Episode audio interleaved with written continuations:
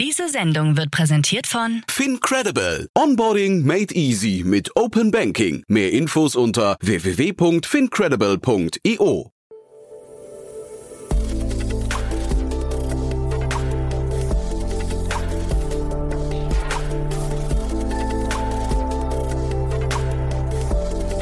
Startup Insider Daily. Interview.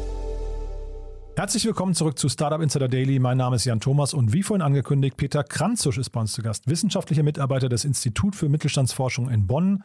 Wir sprechen über eine große Studie, die rausgekommen ist, die dann auch die Welt aufgegriffen hatte, also die Tageszeitung Die Welt, und gesagt hat, wow, wie ist denn das möglich? In Görlitz und in Leverkusen entstehen mehr Startups als in Berlin. Darüber sprechen wir gleich. Stimmt das wirklich? Und wie geht es eigentlich der Gründerkultur in Deutschland? Genau das hat diese Studie analysiert. Und ja, ein sehr wissenschaftliches Gespräch, aber ich glaube auch sehr spannend. Nochmal kurz der Hinweis auf die Folge danach. Um 16 Uhr bei uns zu Gast Dr. Michael Brandkamp. Er ist Managing Partner beim ECBF. Das ist ein Fonds, der gerade rauskommt und 250 Millionen Euro investieren möchte in nachhaltige Startups auf europäischer Ebene. Das ist ein super spannendes Thema, super relevant. Michael war sehr, sehr lange beim HTGF, ich glaube 15 Jahre lang und hat dort schon in deutsche Startups investiert und jetzt, wie gesagt, nochmal einmal das Ganze auf europäischer Ebene. Das dann, wie gesagt, um 16 Uhr. Jetzt Peter Kranzusch, das Gespräch kommt sofort. Vorher nur noch mal ganz kurz die Verbraucherhinweise. Werbung.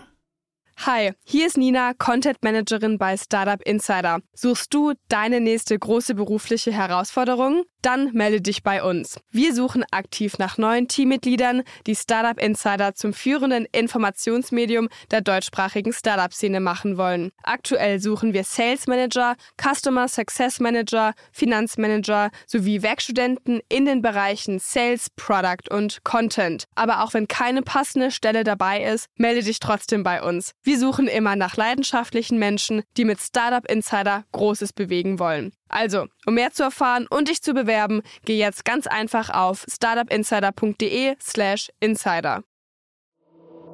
Startup Insider Daily. Interview. Also ich freue mich sehr, wir gehen nach Bonn. Ich bin verbunden mit Peter Kranzusch. Er ist wissenschaftlicher Mitarbeiter der, des Instituts für Mittelstandsforschung in Bonn. Hallo Peter. Hallo, ja. ich grüße dich. Ja, ich freue mich auch sehr und wir sprechen über eine Studie, die ihr rausgebracht habt. Die, also ich glaube, ihr beobachtet das ganze Gründungsgeschehen schon länger, aber diese äh, Studie heißt Entwicklung der Existenzgründung in den Kreisen und kreisfreien Städten 2003 bis 2019, richtig? Ja, genau, das ist richtig. Und was, hat, ja. was ist denn der Anlass der Studie? Also äh, wir berechnen ja aufgrund der Gewerbeanmeldung, das ist eine spezielle Statistik in Deutschland, äh, die Gründungszahlen äh, im Bereich des Gewerbes. Es gibt noch einen zweiten Bereich in Deutschland, das ist der Bereich der freien Berufe. Das ist eine spezielle deutsche Besonderheit. Die freien Berufe gehören ja nicht zum Gewerbe, die müssen keine Gewerbesteuer zahlen, die sind deswegen in einer anderen Statistik. Aber für diese gewerblichen Gründungen haben wir halt eine sehr gute Statistik, die beruht darauf, dass jeder Gewerbetreibende innerhalb von vier Wochen auch sein Gewerbe am Gewerbeamt anmelden muss. Und diese Zahlen werten wir aus und wir berechnen dann nochmal für alle Neuzugänge ins Gewerbe, sprich, das nennen wir Existenzgründung, äh, eine Zahl. Das bezieht sich auf Gründer, die im vorwiegend im Haupterwerb und in der, ihrer ersten Erwerbstätigkeit gründen, also die, die eigentlich von dieser Gründung auch dann ihren Lebensunterhalt bestreiten wollen. Und wir bezeichnen diese Form der Gründung als Existenzgründung. Und ihr macht das schon sehr lange, ne? Das machen wir sehr lange. Das machen wir, seitdem es die Gewerbestatistik gibt, also schon seit den 90er Jahren. Ähm, und wir haben jetzt zum ersten Mal wirklich für alle Kreise in Deutschland Zahlen auf dieser Methode berechnet. Da gab es einen Bruch in der Statistik. Insofern fangen wir erst 2003 an, haben also rund ein Zeitraum doch von 15, 16 Jahren jetzt bis 2019, den wir auswerten können. Ja. Und was sind denn so die Auffälligkeiten in dieser Studie? Also wir, vielleicht nochmal ganz kurz zu, zu, für den Hintergrund. Wir sprechen jetzt nicht über Startups an sich per se, weil wir, wir ja. natürlich öfters über die Startups sprechen oder eigentlich fast ausschließlich. Wir sprechen jetzt wirklich über Existenzgründung insgesamt außer den freien Berufen. Außer den freien Berufen und allen den Personen, die halt im Nebenerwerb gründen. Also wir sprechen auch nicht über Personen, die äh, zum Beispiel als Arbeitnehmerin oder als Arbeitnehmer tätig sind und dann nebenbei noch irgendwie eine Selbstständigkeit starten. Also zum Beispiel, indem sie, weil sie vielleicht irgendwo im eBay, bei eBay Verkäufe vornehmen oder weil sie äh, in einem Nebenjob noch irgendwie schriftstellerisch tätig sind und oder als Musikerin oder als Lehrer tätig sind. Also oder Influencer. Ne? Ja. Oder als Influencer. Ja, genau. äh, also wenn man das im Hauptberuf macht, dann geht es in diese Existenzgründung ein. Mhm. Ähm, da sind quasi auch diese ganzen Startups drin. Aber die, die, bilden da nur eine sehr, sehr kleine Gruppe. Äh, also wir, wir rechnen unter 10 Prozent aller Existenzgründungen sind eigentlich solche Gründungen, die äh, im gemeinen herkömmlichen Sinne als Startups bezeichnet werden. Da wird ja, damit wird ja verbunden, dass äh, beim, unter dem Startup versteht man ja eher, dass die Gründung auf einem innovativen Feld erfolgt, vielleicht auch mit innovativer Technologie und dass die äh, Gründungen vorhaben, sehr schnell zu wachsen wachsen mhm. und eben auch ihr Geschäftsmodell zu skalieren und dann auf andere Regionen oder auch auf andere Geschäftsfelder auszudehnen. Also das ist nur eine Teilgruppe äh, der Unternehmen äh, der Existenzgründung. Die meisten Ex Existenzgründungen starten als Solo-Selbstständige. Also über 50 Prozent dieser gewerblichen Gründungen sind Solo-Selbstständige, also Personen, die nur ganz alleine in ihrer in ihrem Unternehmen tätig sind, die die werden und wollen auch gar nicht wachsen. Genau. Super. Genau. Und dann aber, ich hatte ja gerade nach den, äh, sag mal, nach den Auffälligkeiten oder Erkenntnissen gefragt. Ähm, ja. Vielleicht kannst du darauf nochmal kurz eingehen, äh, weil wir sind auf euch gestolpert durch einen Artikel, ich glaube auf Business Insider, die gesagt hatten, Görlitz äh, hat Berlin abge ja. abgehängt. Das klang genau. irgendwie sehr reißerisch, aber ist da was dran? Nein. Also äh, wir haben die Studie veröffentlicht. Wir sprechen da auch immer von, von Existenzgründungen in den Kreisen.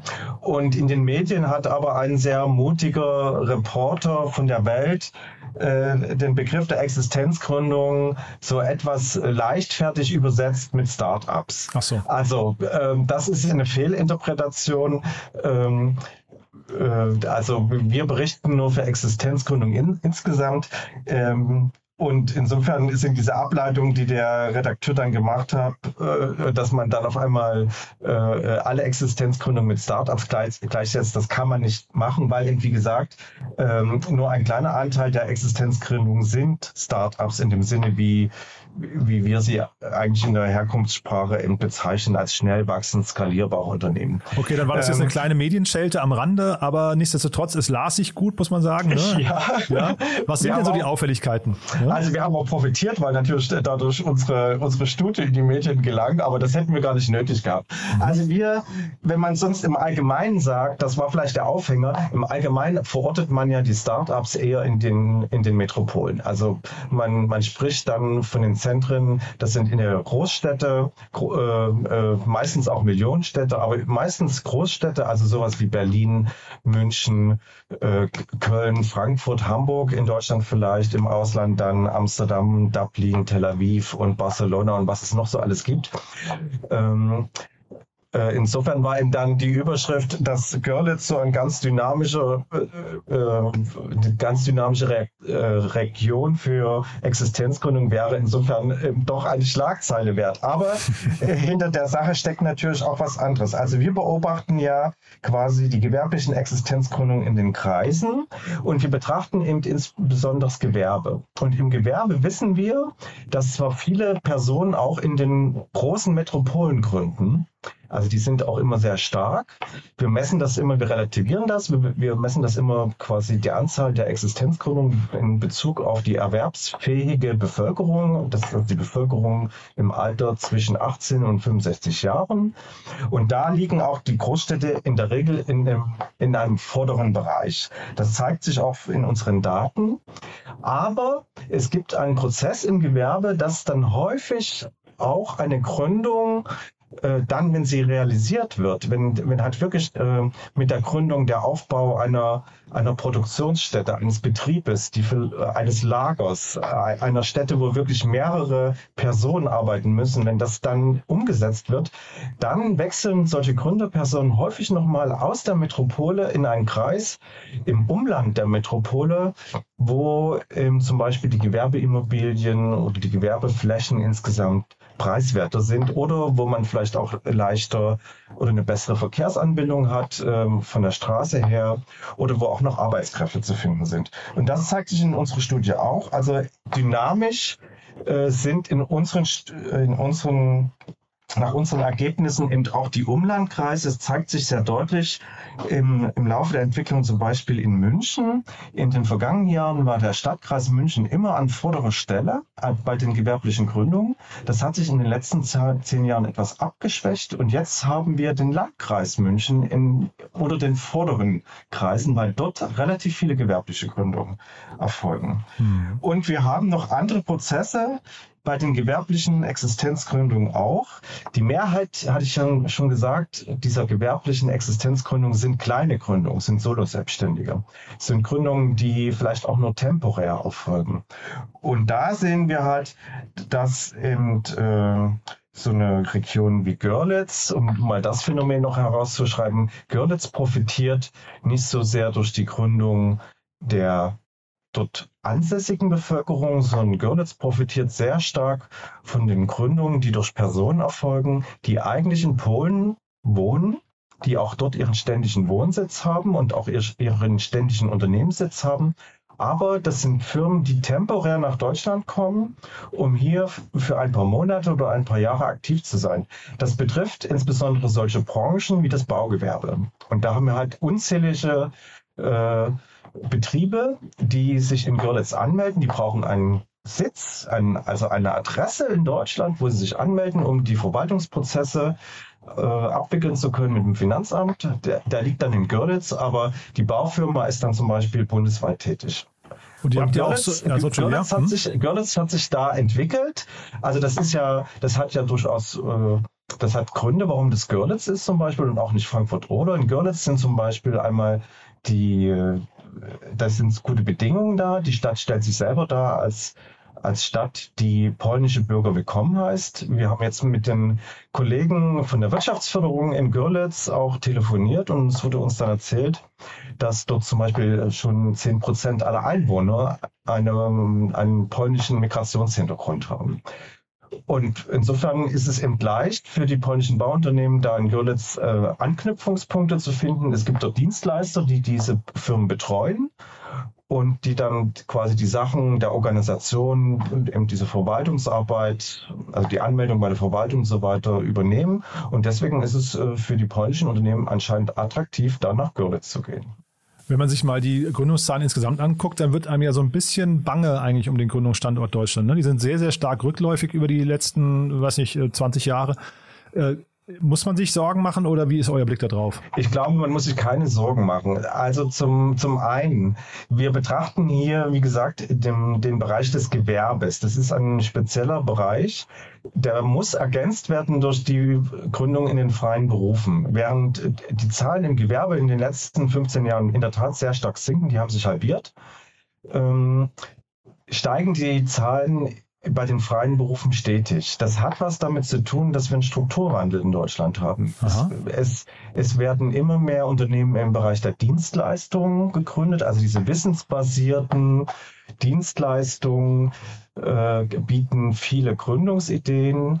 Das passt dazu, dass unsere Bevölkerung immer höhere Bildungsabschlüsse hat. Also es kommen immer mehr Menschen auf den Arbeitsmarkt, die einen akademischen Abschluss haben oder auch einen anderen Abschluss haben, der dann befähigt, in den freien Berufen zu gründen. Freie Berufe, das sind sowas wie Ärzte, Steuerberater, Wirtschaftsprüfer, aber auch äh, Ingenieure und Techniker, zum Teil Software Entwickler, wenn sie kreativ sind und nicht nur Sachen äh, umsetzen oder vervielfältigen, sondern wenn die richtig kreativ sind, sind sie auch freiberuflich tätig zum Teil. Und es sind natürlich eben alle Leute, die in diesen künstlerischen und kreativen Berufen arbeiten. Ja. Und da haben wir einen Zuwachs an Gründung.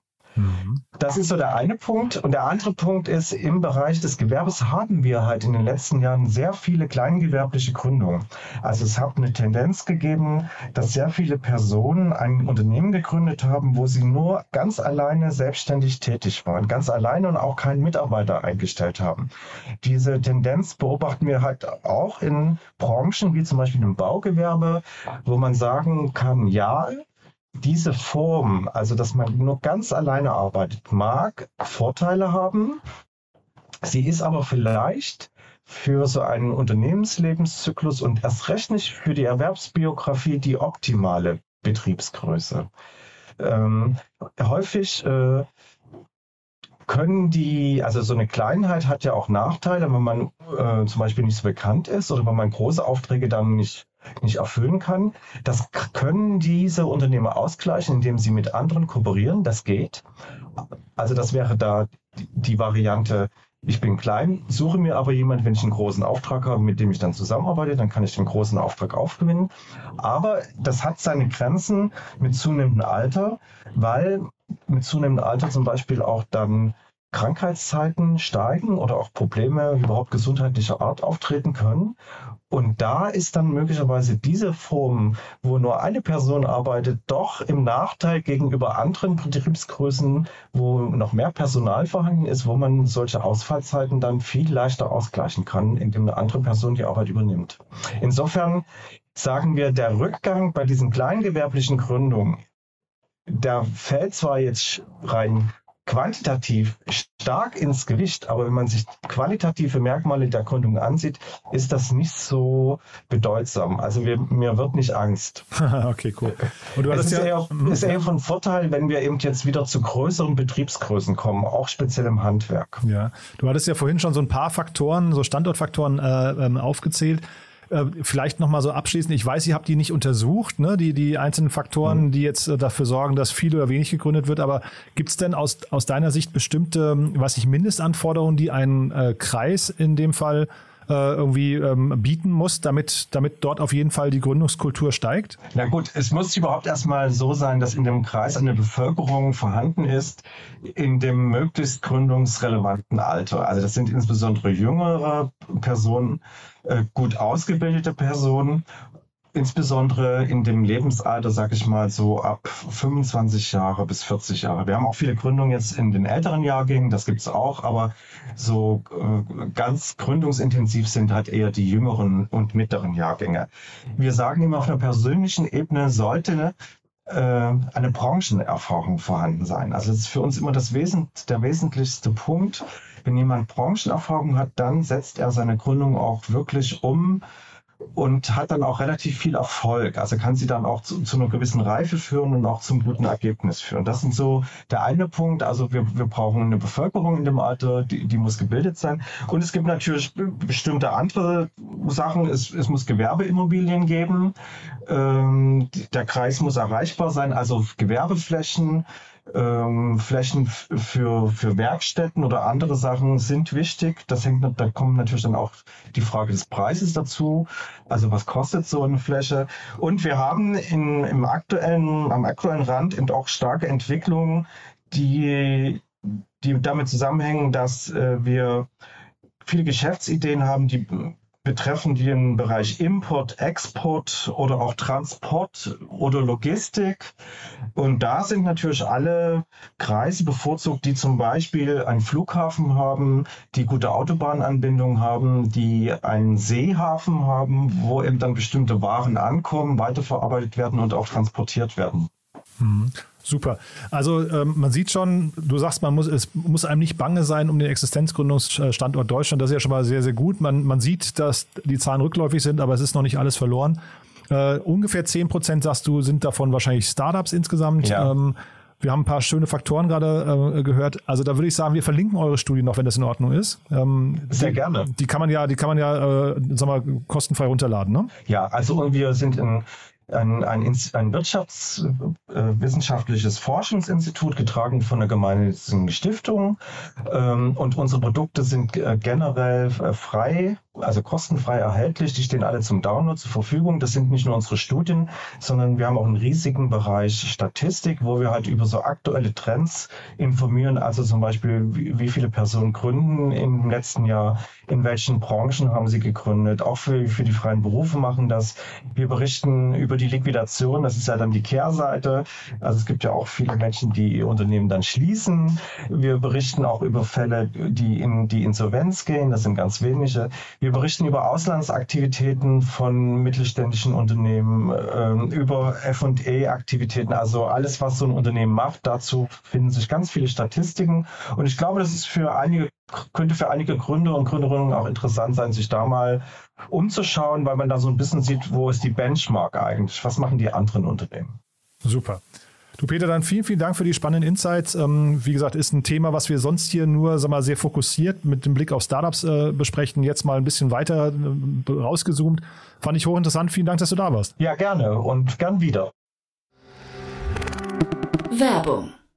Hi, hier ist Moritz, Marketing und Growth Manager bei Startup Insider. Wenn du über die verschiedensten Themen immer auf dem neuesten Stand sein möchtest, dann empfehle ich dir auf jeden Fall unsere Newsletter auszuprobieren. Von unserem täglichen Morning Briefing Startup Insider Daily zu unseren themenspezifischen Newslettern wie Krypto und Web3, Investments und Exits oder KI Kompakt bist du mit unseren Newslettern immer top informiert. Falls du interessiert bist, kannst du dich jetzt ganz einfach kostenlos anmelden und zwar unter startupinsider.de/slash insider.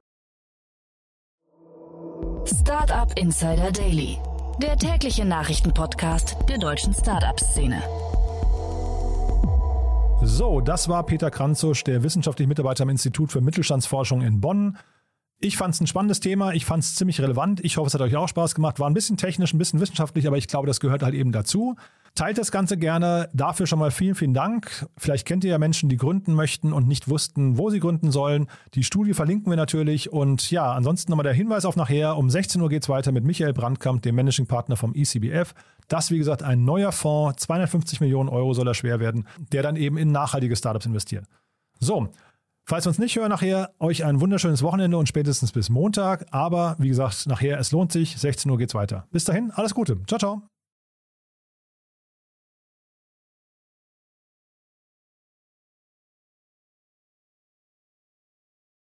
Diese Sendung wurde präsentiert von Fincredible. Onboarding made easy mit Open Banking. Mehr Infos unter www.fincredible.io.